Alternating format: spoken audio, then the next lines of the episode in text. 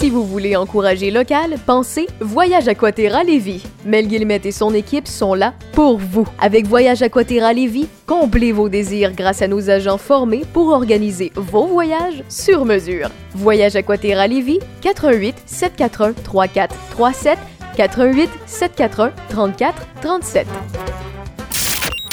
Sex, sex, games and rock and roll.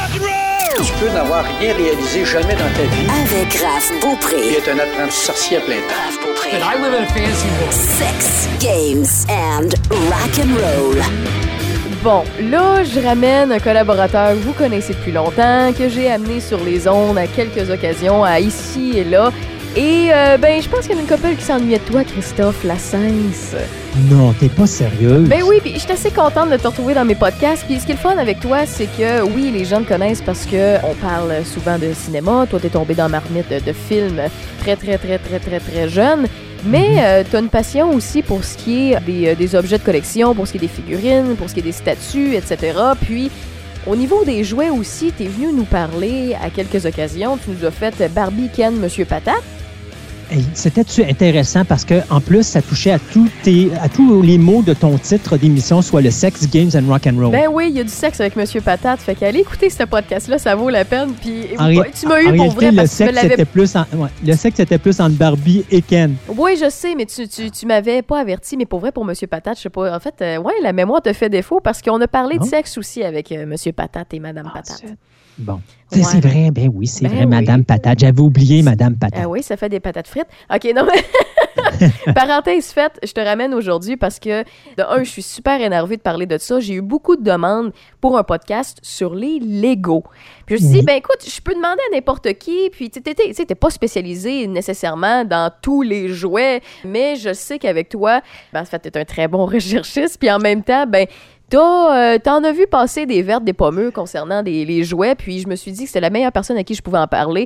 C'était toi. Écoute, Lego, pour commencer, est euh, depuis 2014 la compagnie numéro un de jouets au monde.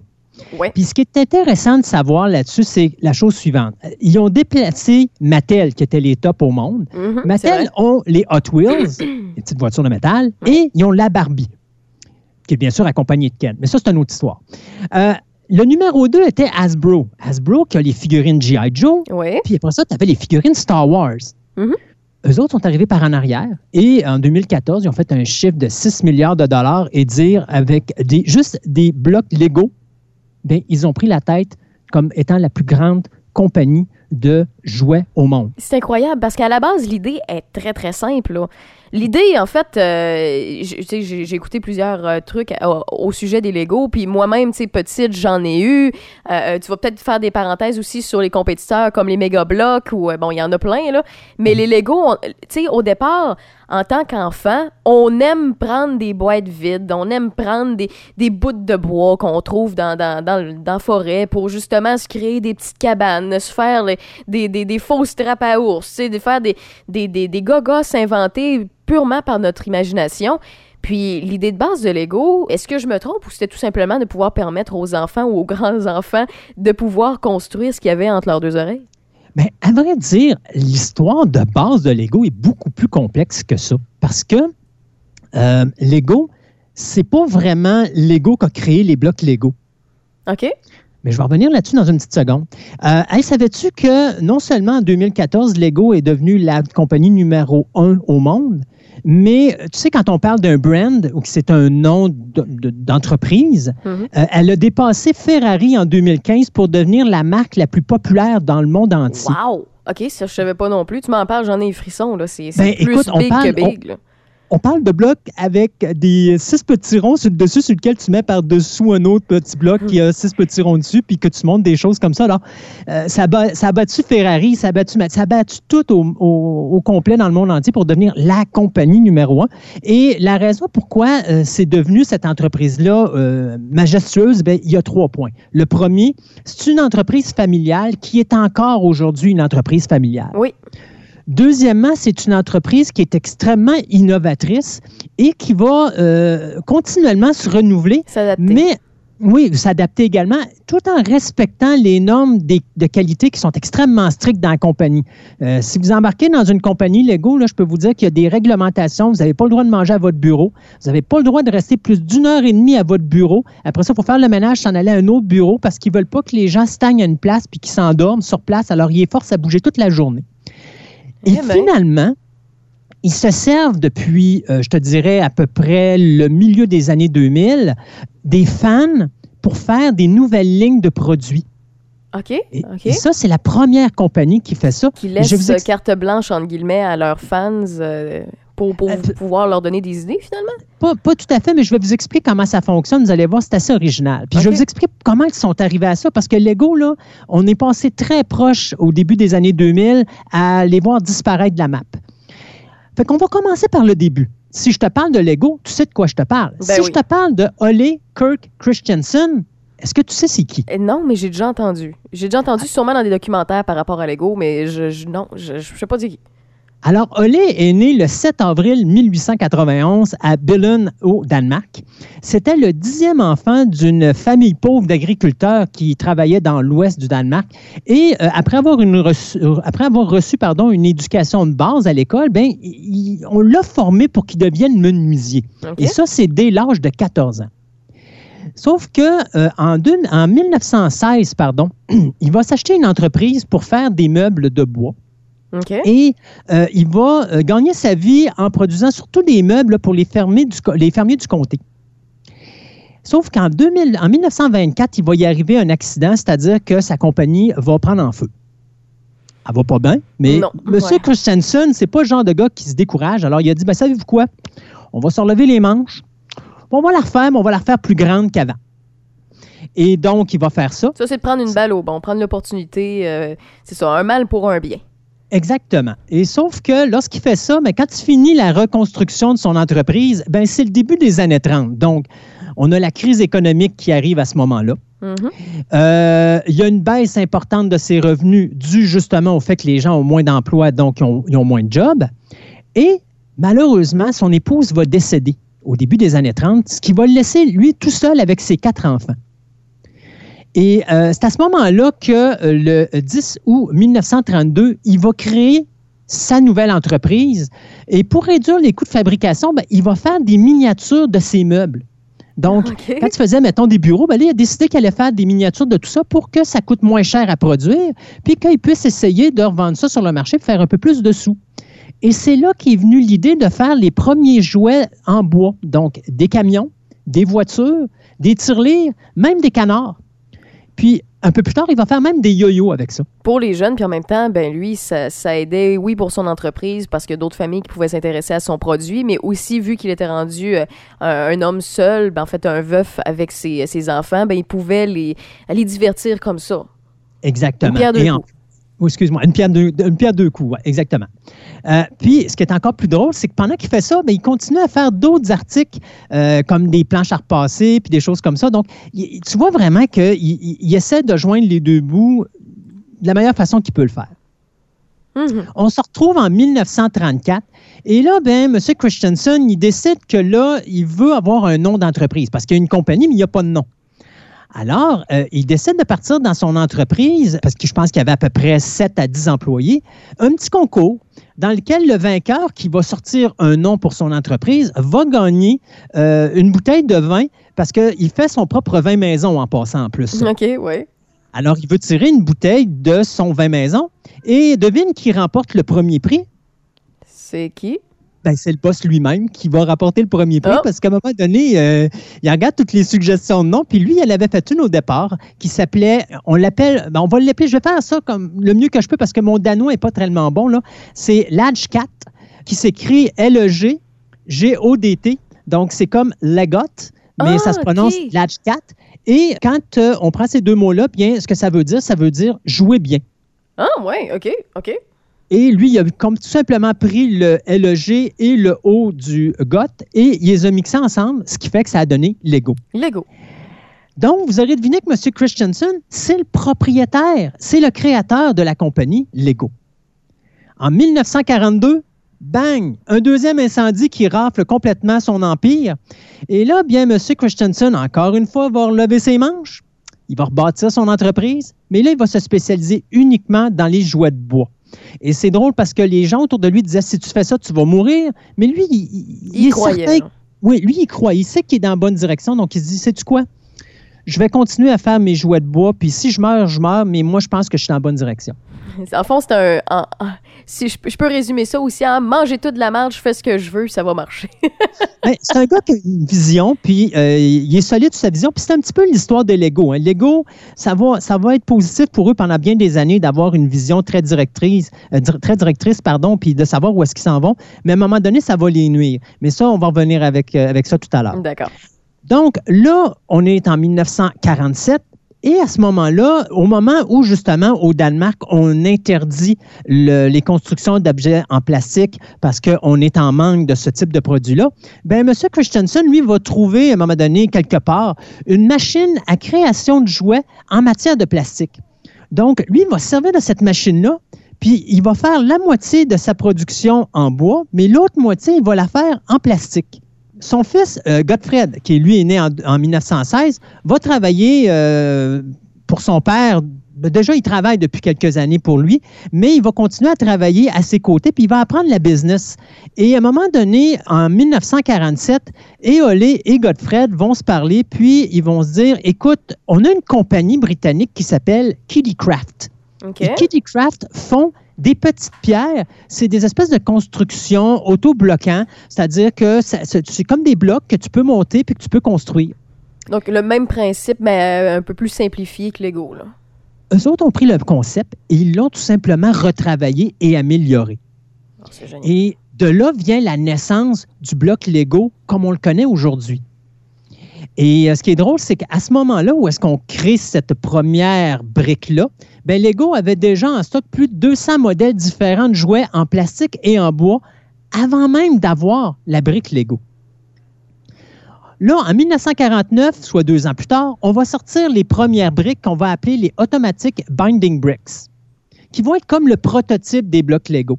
Le problème, le problème qu'on a, c'est euh, principalement le fait que euh, non seulement le produit n'est pas très solide, mais en plus, on n'a pas ce qu'on appelle le clutch power parfait. C'est-à-dire un clutch power, c'est un terme qui est utilisé chez Lego pour dire que la, ca- la capacité d'interconnexion entre les, pièces, blocs, ouais. elle reste solide et les pièces demeurent solides. Donc, quand vous construisez une maison, ben, vous n'avez pas besoin d'y toucher pour que ça tombe. Elle, Ouais, va, non, rester, elle va rester là. là. Dans le fond, il fallait trouver le- la façon que ce soit le plus solide possible, mais défaisable, que ce soit le plus optimi- et optimisé possible, finalement. pour justement faire en sorte que si des enfants de bas âge les sentent les mains, ben, ça ne casse pas au premier, euh, à la première Ben euh, ben construction. là. Oh oui. Parce que l'idée du côté de Lego, ça a toujours été la durabilité. On a construit des jouets en bois. Pourquoi? Bien, parce que justement, c'est solide. D'ailleurs, Oui. euh, Christensen a fait son nom comme ça parce que les gens achetaient des, des- des jouets dans les magasins, ça se cassait. Mais les jouets de M. Christensen, Ça t'a fait. C'était tough, ça t'a fait, comme tu dis. Ouais, c'était solide. Mais, mais c'est ce qui a fait son nom. Petite parenthèse, là, parce que j'ai- j'aime souvent parler au niveau du, euh, du le point de vue du consommateur, là, la fameuse obsolescence programmée. Euh, je le mentionne dans plusieurs podcasts parce que ça, ça a lieu d'être dans plusieurs trucs concernant plusieurs passions.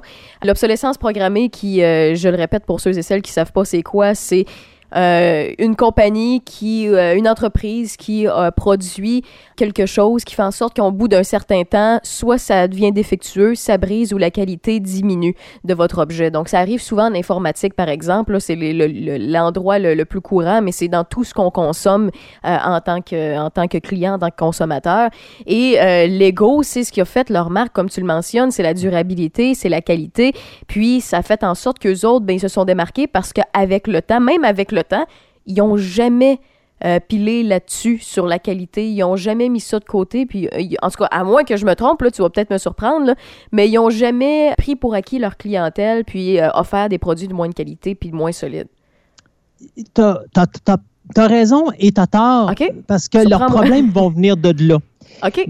Mais je vais, je vais revenir à ça. Ouais, ok, je te vois venir, je te vois venir, c'est beau, mais je- ouais, effectivement, je tu, peux vas, tu vas comprendre. comprendre où est-ce qu'on s'en va avec l'évolution parce Ouais. que on est quand même avec le père qui a donné à son fils une ligne directrice, puis le fils va la suivre parce que d'ailleurs en 1954, euh, Godfred va s'en aller euh, aux États-Unis, puis il va rencontrer un acheteur, puis l'acheteur va lui parler justement du type de produit qu'il cherche, et c'est de là que va se construire vraiment le concept du bloc Lego comme on le connaît aujourd'hui, c'est-à-dire la brique moderne. euh, qui va être solide, qui va être breveté d'ailleurs en 1958, plus précisément le 28 janvier 1958 à 13h58 exactement. Wow, ok, c'est précis.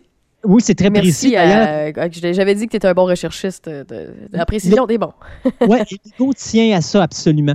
Euh, donc, c'est à ce moment-là d'ailleurs, en plus, il va y arriver une nouvelle texture euh, en plastique qui s'appelle l'ABS. Là, par exemple, je ne rentrerai pas dans les détails parce que ça, je ne sais pas. Je suis pas, Ça n'a sûrement pas- aucun lien avec les freins ABS. Hein? Non, probablement pas. Parfait. mais euh, c'est quand même une technique, c'est quand même une texture en plastique qui est très solide, donc qui permet justement la solidité que les euh, Christensen euh, cherchent depuis le départ. OK. Et après qu'on ait fait breveter la, la pièce Lego, eh bien malheureusement, le père Olé va décéder et c'est Godfred qui va hériter de la compagnie. Et c'est à ce moment-là qu'il va euh, lancer le produit euh, de Lego. Il va vraiment s'attarder à ce type de jouet-là. Pour lui, c'est ce qu'il y a de plus important, c'est l'avenir de la compagnie. À un point tel que même que Godfred, je vous rappelez qu'il y avait trois autres frères parce qu'il était quatre enfants, ben, il va racheter toutes les parts de ses trois autres frères pour devenir le seul propriétaire de la compagnie Lego en 1960. Eh, Quelle mauvaise idée de vendre ça, hein, en passant. Euh, Que ce soit ton frère, ta soeur ou peu importe. Là. Et sacrifice. Mais bon, euh, ils l'ont sûrement regretté euh, quelques années plus tard. Dis-toi que si eux l'ont vendu, c'est parce qu'ils ne croyaient pas au produit ou ils ne voulaient rien avoir Ah, à faire avec ça. on us. Ouais, Ah c'est- oui. Le euh, 4 février 1960, eh bien, euh, la section de fabrication de jouets de bois de Lego est frappée par la foudre et est détruite par le feu. Troisième incendie pour la, la- la famille. Christensen. Il fallait avoir les reins solides, hein, pas dire euh, on met ça de côté puis finalement on, a, on est curse, là, on a une malédiction sur notre dos. Et remarque, soit tu le prends comme une malédiction, Ben, mais quasiment. regarde les effets. Premier incendie, M. Christensen se relève les manches, recrée une compagnie plus grosse et se met à construire le jeu de bois. La deuxième incendie, il s'en va puis il commence à s'impliquer dans le plastique. Troisième incendie, c'est là que Godfred va dire, sais-tu quoi, on va abandonner les jouets, les jouets de bois et on se concentre uniquement sur le jouet en plastique. Fait que Donc- chaque catastrophe a eu un avancement majeur puis un avancement important. Ça l'a servi à bâtir indirectement la compagnie Lego comme on la connaît aujourd'hui. Bon, ben ramenez-nous des pandémies, ça aide des entreprises.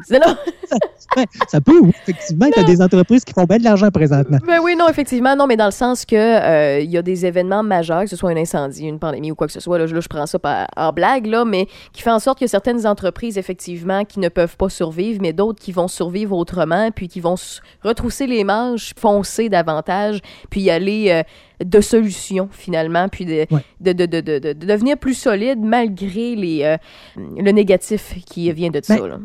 C'est- quand tu as une catastrophe, tu as deux choses que tu fais. Ouais. Ou bien ou ben tu te mets à pleurer puis t'abandonnes, Ouais. ou bien tu te dis, hey, c'est pas vrai que tu vas m'avoir comme ça, puis là, tu es un, un combattant, tu vas, tu vas te rentrer dans le dash deux fois plus. Envers Là, tu vas dire, OK, je veux faire de quoi avec ma vie, puis c'est pas toi qui vas m'arrêter. Donc, tu sais, tu as deux visions, mais les Christensen, eux autres, c'est la vision dont on on relève les manches puis on rentre dans le dash. Il y avait ça dans le sang. Exactement.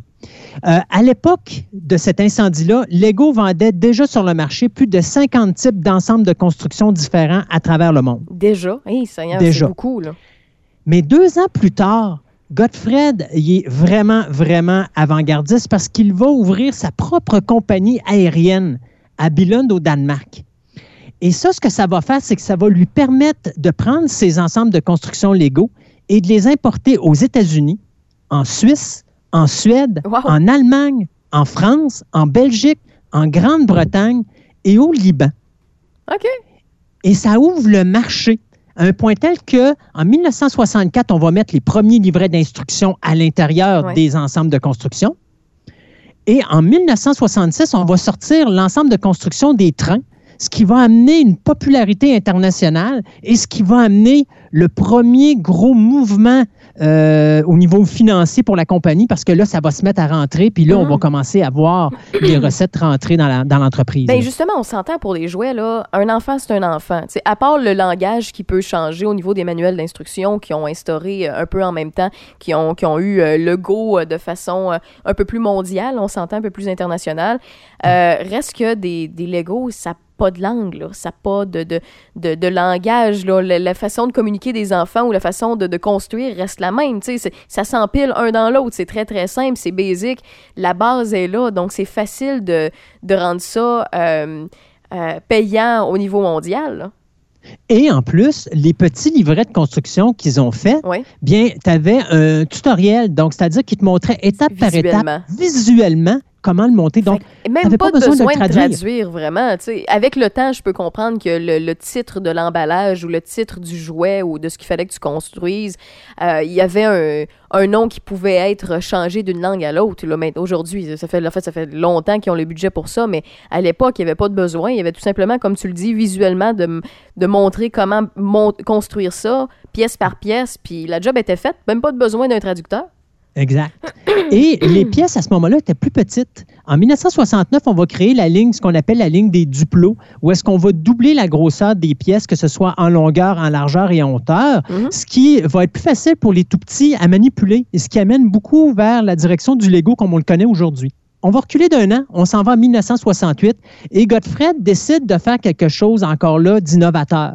Il décide de construire son parc d'attractions Legoland. Legoland. Ouais, tu sais, t'as Disneyland, Ouais. mais là, t'as Legoland qui a été ouvert le 7 juin 1968, juste à côté de la euh, de, de l'entreprise principale où est-ce qu'on construit les Legos.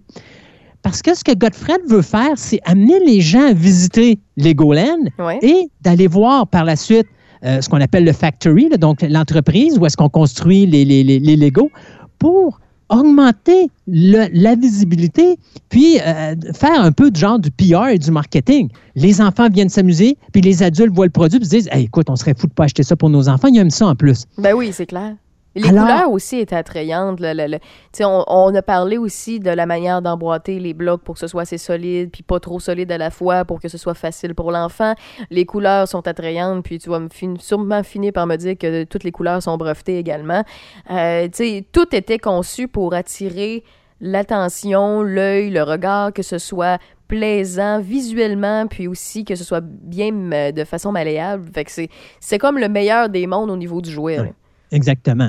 Et tu vois, quand on vient à Legoland, Legoland, qui était, il y avait 14 acres à sa création, Mhm. on dit que vers le milieu des années, euh, ben, vers la fin des années 60, là, dans les deux ou trois premières années, il y avait plus de 20 000 spectateurs par année qui venaient à Legoland voir cette- ce, ce parc d'attractions-là. Mhm. Avec les ans, ben, juste pour vous donner une idée, là, en 2011, il y a eu 1,9 million de personnes qui se sont déplacées pour aller voir le Legoland euh, Beyond, qui appelle, Wow, ok. qui maintenant est de plus de 45 acres. Incroyable. Donc, il a, il a grossi, c'est incroyable, comme vous dites. Ça inclut bien sûr le Duplo Land, il y a le, Imagi- le Imagination Zone, euh, il y a le Adventure Land, le Lego City, il y a le Pirate, Land- Pirate Land, le Polar Land. Ils ont fait exactement comme Disney, mais tout en bloc Lego. Et si vous avez la chance, présentement, il y a, mon Dieu, je- j'ai oublié le, le- le poste où est-ce qu'il s'est diffusé, mais il y a un poste qui diffuse un programme, un documentaire en 10 parties sur Legoland. Ah ouais, c'est intéressant ça. Et c'est vraiment le fun parce que le premier épisode est passé justement la semaine dernière avant qu'on enregistre ce podcast. Fait j'ai eu la chance, parce que j'ai jamais vu Legoland, puis j'ai vu des photos, mais je n'étais pas capable de voir comment c'était construit. Euh, je te dirais que les deux tiers du parc d'attractions sont construits en Lego Tout, tout, tout, tout, tout. ou en structure qui Ouais. ressemble à des blocs Lego, Mhm. à travers lesquels ils ont mis de la, méca- ils ont mis de la mécanique. Donc, tu as des, des montagnes russes, Wow. mais les structures de la montagne russe, c'est des montagnes russes normales, mais ils ont mis des blocs Lego autour pour que tu aies l'impression que ta montagne russe est faite en Lego. Ou encore, ton chariot est fait avec des structures qui ressemblent à du bloc Lego, mais c'est du stock en métal. Mais tu as comme une impression de rentrer tout simplement dans un univers fait en bloc Lego. Hey, écoute, tu m'en parles, là, j'ai quasiment le goût de mettre de côté Disney puis de dire, hey, c'est là que je m'en vais la prochaine fois, tu sais. C'est sûr. Non, je- pour vrai, j'ai les frissons parce que, écoute, on a tous, de- d'une génération à l'autre, eu ou vu ou touché à des blocs Lego parce que soit l'enfant de l'autre, soit no- nous-mêmes en tant qu'enfants, on a tripé à construire des, des, euh, des choses ou on nous en a offert en cadeau, ou bien en tant qu'adulte, il y a des reproductions soit de véhicules avec de la mécanique, de l'électronique, euh, puis mettons que ça nous intéresse, ben on peut aller vers ça. Euh, si on est des fans d'une telle télésérie ou d'un tel film, on peut euh, construire le château euh, d'Harry Potter, tu sais. Il y a des choses qui sont euh, qui sont qui viennent nous toucher autant euh, notre cœur d'enfant que la nostalgie. C'est très très très facile à aller euh, chercher euh, beaucoup de générations par rapport au Lego parce que oui, ça partit avec des simples jouets en bois qui étaient solides et, qui étaient plaisants pour tous, mais ça a évolué pour pouvoir aller atteindre plusieurs types, plusieurs catégories de consommateurs. Et c'est la seule façon que tu peux survivre. hein. Pensez, Ben oui. mettons, on va, on va aller dans le jeu de société pour le fun. Là. Si tu penses à des vieux jeux comme Clou, Monopoly, euh, Risk, c'est des jeux qui n'existeraient plus aujourd'hui normalement, mais Non. on renouvelle parce qu'on achète un Risk Simpson, on achète un Clou Harry Potter, on achète Ouais. un Monopoly Star Wars. Et, et c'est ce qui fait qu'on est capable d'entretenir ce produit-là puis d'en vendre autant aujourd'hui. Et Lego est exactement le même concept. Mhm. Tu, tu me disais que ça te tentait d'aller voir un bloc Lego, mais je te dirais qu'il y en a un à Windsor, en Angleterre, qui a été fait en OK. 1996. Ouais, Puis après ça, tu en as un en Allemagne, ok. tu en as un au Japon, tu en as un en Malaisie, tu en as un à Dubaï et tu en as deux aux États-Unis, soit un en Floride et un en Californie, qui sont probablement pas très loin de Disneyland. J'ai trouvé mon, mon projet de, de, de retraite. Je me, je me suis toujours, non, je t'explique, je me suis toujours promis, euh, parce que j'adore voyager, mais tu comprendras que euh, le, le, temps me manque et plusieurs autres choses aussi, mais ça- le domaine dans lequel je suis me le permet pas actuellement, ce qui fait en sorte que euh, la journée que je vais vouloir voyager, me payer un voyage de rêve, je vais aller au Japon. Hum. Fait que euh, moi, aussitôt que tu m'as nommé qu'il y en a un au Japon, ben écoute, Ouais. c'est sûr et certain que la journée de, ben, je sais pas à quel âge, là, je vais pouvoir y aller, ben mon, euh, mon cœur d'enfant va parler, puis je vais sûrement ajouter ça à ma destination. tu te feras faire une, une, une Raphaël en marchette euh, en Lego. yes, c'est en plein ça, je vais y aller en chaise roulante. Voilà. Euh, à la fin des années 70, parce qu'on est déjà rendu là, on va commencer à extensionner les, les premières lignes de blocs Lego, c'est-à-dire qu'on va avoir la ligne Castle en 1978, donc les châteaux. Oui, Les villes en 78 aussi vont arriver là. On va avoir la euh, division espace qui va sortir en 79. En 96, tu vas avoir le, le- le western. Euh, tu vas avoir les pirates en 89. Puis à travers ça, tu vas avoir d'autres lignes comme les robots, les vikings, les dinosaures, Voilà. l'exploration sous-marine, les villes de Lego euh, qui arrivent en 73. Et tu as le technique en 77, où est-ce que là, c'est plus mécanique qu'on Ah, va... c'est on va- 77? J'aurais pensé que c'était plus récent que ça. Le robotisé arrive plus tard, mais le technique, parce que tu sais, le technique, c'est pas la robotisation, c'est vraiment des, des accessoires. Un peu comme si tu as, une, euh, mettons, une montagne russe, Hum. ben, tu as quelque chose qui permet à, à ton Lego de rouler sur les chaînes. Donc, c'est ce qu'ils appellent, eux, le technique. Donc, c'est ce qui permet au bloc Lego de faire un peu plus que ce que le Lego habituel va faire, mais on n'est pas encore dans la robotique. OK. Ah, mais c'est c'est bon à savoir pour vrai. euh, L'évolution, c'est c'est faite vraiment à tous les niveaux, peu importe la ligne qu'ils avaient. là. Et le petit bonhomme Lego qui est arrivé avec le sourire figé Oui. a vu le nom le jour plutôt en 1978. Et c'est seulement en 90 qu'on va lui donner différentes expressions faciales et différents types de cheveux. OK. Le fils de Godfred, euh, lui par exemple, j'ai de la misère à prononcer son nom, c'est Kierge, euh, je pense qu'il s'appelle, euh, va embarquer dans la compagnie en 1979. Sauf qu'à partir de 1990, et c'est là que ça commence à se corser pour Lego, il y a beaucoup de fans qui disent euh, à la direction de Lego, euh, vos produits, ils se renouvellent pas. Euh, votre auditoire commence à vieillir. On veut avoir des choses qui sont adaptées pour nous, mais il faut continuer à faire des choses pour les enfants. Ouais. Et les parents commencent à abandonner Lego. Donc, par le fait même, les enfants sont plus là non plus. Et on s'en va vers de sérieux problèmes puisqu'en 2004, la compagnie va perdre plus de 300 millions de dollars dans l'année seulement. Ouais. On est sur le bord de la faillite. Et c'est à ce moment-là que euh, Gjeld va se retirer de son poste de directeur. Et c'est la première fois qu'on va avoir quelqu'un qui n'est pas de la famille, famille. qui va devenir président, directeur général de l'entreprise. Mais là, fallait trouver la façon de sauver Lego. Fallait euh, réinventer peut-être leur bloc. Il fallait ajouter. Sais, on avait tout exploré déjà le- le- le- le- le- les sphères simples de Lego. Tu l'as dit, on est arrivé tard avec les pirates. Tout, les, tout, tout ce qui est ce qui est fantastique, on avait fait le tour. L'espace et tout ça. Puis on avait, on avait fait euh, toutes les villes possibles, les maisons possibles ou presque au niveau euh, de la, simplicité pure de Lego. Mais là, fallait trouver quelque chose pour se réinventer, comme tu dis. Et Georgian Vig, euh, je laisserai faire le nom de famille, s'il vous plaît, merci. Lui, ce qu'il a fait, c'est qu'il a comme supprimé des emplois. Il a relocalisé les euh, endroits pour refaire certains blocs légaux, certaines entreprises légaux. Euh, et surtout, il a recentré euh, toute son attention sur les jeux de construction. Donc, il a abandonné le superflu, parce qu'à un moment donné, le Lego s'en allait dans toutes les directions. Il a abandonné le superflu, puis il est revenu à la base. Et c'est là que va être cré- créé ce qu'on appelle la ligne Mindstorm. Mindstorm, c'est là où arrive la robotique. Mhm. C'est là où on amène l'aspect un peu plus, euh, je vous dirais, mécanique, comme à batterie ou des choses comme ça, où est-ce que là, le Lego prend de la vie. Et ça, ça, l'a un- ça fait un boom au niveau du, du succès à un point tel que ça va sortir la compagnie euh, de ses problèmes financiers.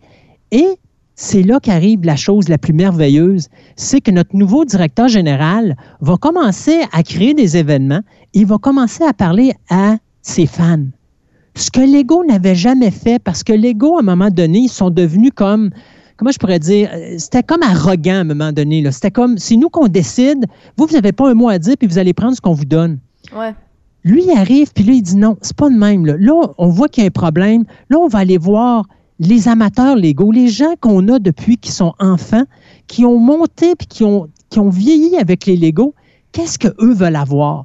Et à ce moment-là, on va s'associer avec ces gens-là, puis on va partir des nouvelles lignes. Donc, monsieur, mettons, toi, Raphaël, tu Oui. arriver et dire, moi, j'aime les oiseaux. Alors, avec les blocs Lego, je construis des oiseaux. Je m'en vais voir la compagnie Lego et je monte mon produit. Et la compagnie Lego regarde ça puis dit, j'adore ton concept. Alors, on essaye une ligne, puis on va voir où est-ce qu'on s'en va. On te donne 1% des Ah, recettes, C'est donc bien génial, ça. OK, gratuitement. Tu as, 1 On ne paye pas pour ton produit, mais tu vas avoir 1% de tout ce qu'on vend 1%, dans ta vie. oh, 1%, mais tu sais, ça reste que c'est l'idée de la personne. Donc, écoute, là, là, je te vois venir. C'est sûr et certain que les créateurs, les gens qui aimaient le Lego pour la création, qui inventaient, c'était, c'est des génies de, de construction, mais avec ces, ces- ce produit-là, ben, ils pouvaient justement, à la base, tu sais, euh, comme, comment je peux dire ça, contribuer à ce qui, le- ce qui lui faisait triper au bout, à, à ce- une partie de leur passion, finalement. Puis en Exact. plus de ça, ben Lego prenait ça, n'en créait d'autres, donc c'était gagnant pour eux autres, parce que eux autres étaient un consommateur, étaient un fan à la base, fait que ça faisait plus de produits pour eux autres qui fit avec ce qu'ils aiment. Exact. Et en plus, euh, ce qui est le fun, euh, la majorité des gens, dépendant de l'argent qu'ils gagnaient, qu'est-ce- quand tu leur demandais qu'est-ce qu'ils allaient faire avec ça, ils disaient, ben, je vais le Je réinvestir vais acheter d'autres Lego. Lego. Oui, oui, c'est ça. ça. Le 1%, Euh, je vais l'acheter avec la, la- le brand que je viens, que j'ai aidé avec eux, à, à construire avec eux autres. Et j'ai vu une entrevue avec le monsieur qui a fait la ligne des oiseaux. Oui. Et euh, le monsieur, au début, quand ils ont commencé avec lui, c'est au moment où il a vendu son concept. Et quand il a su qu'il gagnait juste 1% des ventes, il a dit J'étais vraiment déçu de Lego parce que je m'attendais à ce qu'il me donne au moins un 5 à 10% parce que dans sa tête, ça ne vendra pas assez pour dire que ça vale la peine. Mais Sauf que quand il a reçu son chèque, Eh! un an, un an plus tard, il a dit Écoute, je pourrais m'acheter facilement une voiture. Pas une Mercedes, mais une bonne voiture avec l'argent que je viens d'avoir. Calvaire! Wow! Entre 2005 et 2010, le chiffre d'affaires de Lego est passé de 7 à 16 milliards de dollars. Incroyable. Et c'est là que Lego est parti. Euh, on, a commencé à parler avec les fans, alors que Lego faisait des choses top secret. Bien là, maintenant, on fait des choses avec les fans. Même si les fans gardent secret leur invention, on est plus ouvert justement à, euh, faire un partenariat avec des gens qui ont évolué avec le bloc Lego, ce qui fait que la compagnie va également euh, évoluer. Maintenant, euh, juste pour votre information, la famille Christensen, même si elle ne contrôle pas Lego, elle est encore propriétaire et elle dirige encore l'entreprise. Mhm. Donc, ils ont toujours leur mot à dire là-dessus. Mais on arrive à un moment donné où est-ce que là, euh, il y a plus que le bloc Lego qui va embarquer dans la popularité. Donc, on va commencer par ce que j'appellerais, moi, euh, l'Internet. Oui. Parce que dans les années 70, les fan-films ont commencé à, euh, à débuter sur le web. En 1973, il y a un film danois qui, je vais vous donner le titre en, anglais, c'est Journey to the Moon, ou le, la journée, ben, Voyage vers la Lune. euh, qui va être fait par un Danois qui va être envoyé sur YouTube. Et euh, ça a tellement eu de succès que par la suite, on a créé des sites web. Vous avez deux sites web présentement sur Internet où vous êtes capable de voir une quantité industrielle de fan films. Ça, c'est des films qui sont faits avec, euh, ben, c'est du stop motion, donc des images, euh, une image à la seconde qu'on filme. frame, donc c'est euh, photo par photo quasiment qui sont mis une, une après l'autre, qui fait en sorte que ben euh, il y a une certaine gesticule Une mobilité. ou une mobilité avec les personnages ou ce qu'on déplace dans l'environnement. Alors, si vous voulez voir les films Lego, il y a brickfilm.com qui existe. Et il y a également bricksinmotion.com. Donc, ces deux sites-là sont un- des endroits où est-ce que les fans, lorsqu'ils vont faire des films Lego, vont aller mettre leurs films à cet endroit-là. Donc, vous pouvez voir multitude de films. Sinon, vous pouvez essayer sur YouTube. C'est encore possible d'avoir ça. Les jeux vidéo sont rentrés là-dedans en 97. Euh, il y a eu les euh, Lego euh, Island, Lego Cre- Creator, il y a eu les Lego Racers, il y a eu des jeux de Star Wars en Lego, des jeux d'Indiana Jones en Lego, les jeux de Batman en Lego, même des jeux de super-héros de Marvel en Lego. Euh, il y a eu également Mindscape qui a été fait en Lego. Donc, plein de jeux vidéo aussi qui ont aidé aux produits à avoir une plus grande visibilité sur le marché.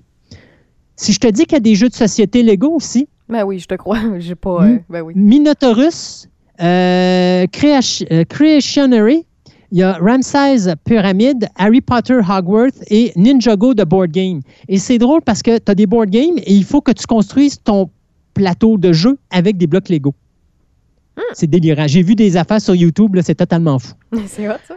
Et bien sûr, la télévision et le cinéma, ben, on ne peut pas ne pas en parler. hein. Vous avez tous, euh, vous connaissez tous les films de Lego euh, Movie 1 et 2. Euh, il y a eu le Lego Ninjago, il y a eu le Lego Batman Movie. Multitude de films Lego qui ont été faits par la Warners euh, récemment, les, les, Injust- voyons, les Justice League et euh, tout ça qui sont faits euh, avec des blocs Lego. Euh, vous avez aussi Bionicle qui a été fait en 2003. D'ailleurs, ça a été le premier film Lego à avoir sorti directement à l'époque en DVD dans les clubs vidéo qui avait été produit par Miramax. Donc, il y a plein de choses qui se font à Lego. Et Universal Pictures, justement en avril dernier, annonçait qu'il venait de signer un contrat de cinq ans avec Lego pour se servir de leur catalogue, c'est-à-dire les euh, Fast and Furious ou les Jurassic Park, et de se servir de ça pour faire des blocs Lego. Donc, on n'aura plus de films Lego de la part de Warner Brothers. C'est maintenant Universal qui les ont pour les cinq prochaines années. Mais encore là, on voit que Lego se sert du grand écran et du petit écran et du DVD pour pouvoir présenter son produit euh, à grande échelle. Vous avez aussi des séries télé qui se font, donc les euh, Star Wars, les Lego Ninjago, les Legend of Kima, of Kima. Donc encore là, il y a plein de choses qui se font également à la télévision en bloc Lego. Ça, c'est des choses qui peuvent être intéressantes pour vous aussi. Il y a même des festivals de films qui existent à travers le monde. Vous en avez à Chicago, vous en avez au Portugal, euh, vous en avez en Allemagne. Donc ça aussi, si des fois vous êtes dans le secteur ou checkez sur Internet, là, vous avez des festivals de films Lego. Ça peut être intéressant d'aller voir ça sur grand écran. Puis aussi, écoute, je reviens sur euh, une partie que tu nous as mentionnée tout à l'heure, l'apparition des Lego techniques, l'apparition Oui. aussi, ben, en fait, le moment où que les fans, les euh, consommateurs euh, voyaient qu'il manquait un petit quelque chose ou que c'était peut-être un peu plus redondant comme compagnie parce que ça, c'est sûr, il n'y avait pas de renouveau et tout ça. Tu m'as parlé qu'il y a les, les Lego techniques qui sont apparus, puis il y a aussi le, le- le fait qu'ils ils ont laissé la porte ouverte, la carte blanche à des créateurs d'amener leurs projets, les suggérer contre le fameux 1%. Mais il y a aussi, tu m'as parlé brièvement, mais de, de Bionicle. Oui. Bionicle qui a été un des sauveurs de la compagnie aussi, puis qu'on oublie souvent euh, parce qu'aujourd'hui, ben, c'est- un peu plus mort qu'avant, on va dire ça comme ça, Ouais. mais reste qu'il y a une bonne valeur aussi de revente au niveau de ce, de ce, ce brand-là qui a été un renouveau, un univers complètement fa- fantastique, euh, puis inventé par Lego pour pouvoir euh, sauver un peu la compagnie, puis euh, attirer l'attention des, euh, des jeunes enfants et des, des, des jeunes ados aussi. Euh, qui, en fait, Bionic qui est apparu la première fois de, 2000 à- de 2001 à 2010, qui par la suite est revenu en 2015-2016. Puis, comme tu l'as mentionné, il s'est fait des films, il s'est fait des jeux vidéo. euh, puis, la, la manière de construire ça était un peu plus différente parce que oui, il y avait des blocs Lego, mais il y avait les Lego techniques qui étaient intégrés à même les personnages de Bionic. Et pour finir, je te dirais la chose suivante. Lego, cette année, fête ses 86 ans d'existence. Ils ont 200 créateurs en chef qui travaillent à travers le monde Hey, pour eux. du stock. Euh, ils ont vendu en 2016 plus de 75 milliards de blocs pendant l'année. On considère que présentement, il y a environ euh, 100 blocs qui existent par individu dans le monde entier. Ah, ouais. Et on parle de plus de 100 000 morceaux de Lego qui sont faits à la minute. À la minute. À la minute. Aussi, il faut penser que Lego, euh, on a construit des véhicules en grandeur nature avec des Lego. On a même construit pour un Toy Fair à un moment donné à New York un X-Wing grandeur nature dans le Star Wars avec plus de 5 millions de morceaux Lego. Tu as des médecins qui se servent de ça pour aider des enfants atteints d'autisme. J'ai vu un documentaire là-dessus. C'est totalement passionnant ce que ce médecin-là peut faire avec ça. Vous avez des artistes qui font des sculptures et des œuvres d'art en Lego. Et pas besoin de vous dire que si vous allez dans le livre Guinness, eh bien, vous avez plusieurs Ouais. records Guinness qui impliquent des blocs Lego. Euh, donc, il semble avoir aucune limite pour ce produit-là, dont finalement, l'objectif, là, c'est juste d'unifier la population mondiale à travers un jeu qui sert tout simplement à créer et à activer euh, l'imagination, non seulement des tout petits, mais des adultes. Ben oui, écoute, moi, je, me, je t'avais de me faire avoir aussi, là, mais heureusement, euh, c'est out of stock directement sur euh, le site de Lego, mais ils ont sorti récemment une, une voyons, une télé cathodique. En fait, ils reproduisent la télé cathodique et une NES en reproduction aussi avec la cassette, qu'on est capable de faire défiler Mario Bros en 3D dessus, là. Wow. C'est incroyable. Mais tu sais, c'est sûr et certain que ça, ça vaut les bidous qui vont avec, là, avec, Ouais. le, le- le- avec le, le logo de Lego. Et euh, c'est c'est fabuleux, mais tu sais, même moi, ils réussissent à m'avoir. Puis, tu sais, l'affaire qui arrive, c'est que euh, ils peuvent se permettre maintenant, avec les moyens qu'ils ont, comparativement à plusieurs années, d'aller dans des constructions plus nichées parce qu'ils ont les moyens de le faire. Il n'y a rien qui les arrête. Fait qu'en plus de ça, ils sont capables d'aller chercher l'argent des, des collectionneurs à gauche, à droite, sur des trucs qu'on dit, ben voyons, écoute, ça intéresse pas tout le monde. Ouais, mais ils ont le budget, ils ont la capacité, ils ont le temps, ils ont le staff, ils ont la patience, puis ils ont la, la, la, la qualité de travail, euh, de monde, de, de, de, de cerveau pour pouvoir le créer. Fait qu'ils peuvent se le permettre. Il n'y a plus de limite, là. Je peux-tu te laisser sur quelque chose d'amusant? Ah oui, vas-y donc. En mai 2011, euh, la navette spatiale Endeavour a amené dans la Station spatiale internationale 13 kits de blocs Lego qui sont techniquement encore là pour que les astronautes puissent monter des modèles pendant leur Ben temps libre. voyons donc. C'est donc ben hot. Puis hein, moi, avant, avant de, de, de, de, finir ce podcast-là, je veux mettre un vieux euh, commercial, vi- une vieille pause commerciale des années euh, entre 85 puis 94. Ça te tente-tu? Ah oui, donc. 85. The Legoland King's Castle. You can build this castle and play with it for days. But you've only started. The box shows other ways to build these mighty castles, where knights and horses stand, or joust around to have some fun or march across the land. Each day there's adventure, always something new. And the team that dreams tomorrow up is Legoland in you. There are six more castle sets you can collect, each sold separately. King's Castle is part of the Legoland Castle Collection and has hundreds of bricks for building. From Lego Systems. C'est celle-là, c'était juste celle-là de 85. C'est la collection de Castle que tu nous as parlé tout à l'heure. Ça, là, en intact, chez vous. Il y a plein d'enfants des années 80 qui ont joué avec ce fameux château-là où euh, les, les, les six qui avaient, euh, qui étaient collectibles, qui étaient euh, collectionnables autour. Puis juste ça scellé ou dans un bon état, ça vaut une fortune. C'est incroyable. là. Tout ce qui est Lego garde une valeur démesurée. Puis avec raison parce que la marque est là puis elle perdure. Mais c'est- c'est c'est capoté de réentendre ces, ces publicités-là. Ça rappelle des souvenirs. Exact. Hmm, voilà. Ben merci Christophe d'avoir fait le tour au complet avec, euh, avec nous. Euh, je suis tellement content de pouvoir avoir éveillé en toi un petit rêve euh, que tu avais depuis longtemps d'entendre parler des blocs Lego et surtout de savoir que je vais participer en quelque sorte à ta retraite. Ben oui, à ma retraite, parce que mon voyage de retraite au Japon, c'est mon voyage de rêve que je veux faire. Puis en plus de ça, tu m'as ajouté une destination d'aller voir Legoland au Japon. Puis si des fois tout tu vas pas doit au Japon, ils sont en train d'en faire un à New York. Là. Oh non, c'est pas de trouble. Je, je, je vais attendre. Euh, je- New York, euh, je suis non, je suis déjà allée. Là, je sais que c'est bien plaisant, mais euh, mon prochain trip, ça va être au Japon, ma retraite. Merci Christophe. On se dit à la prochaine.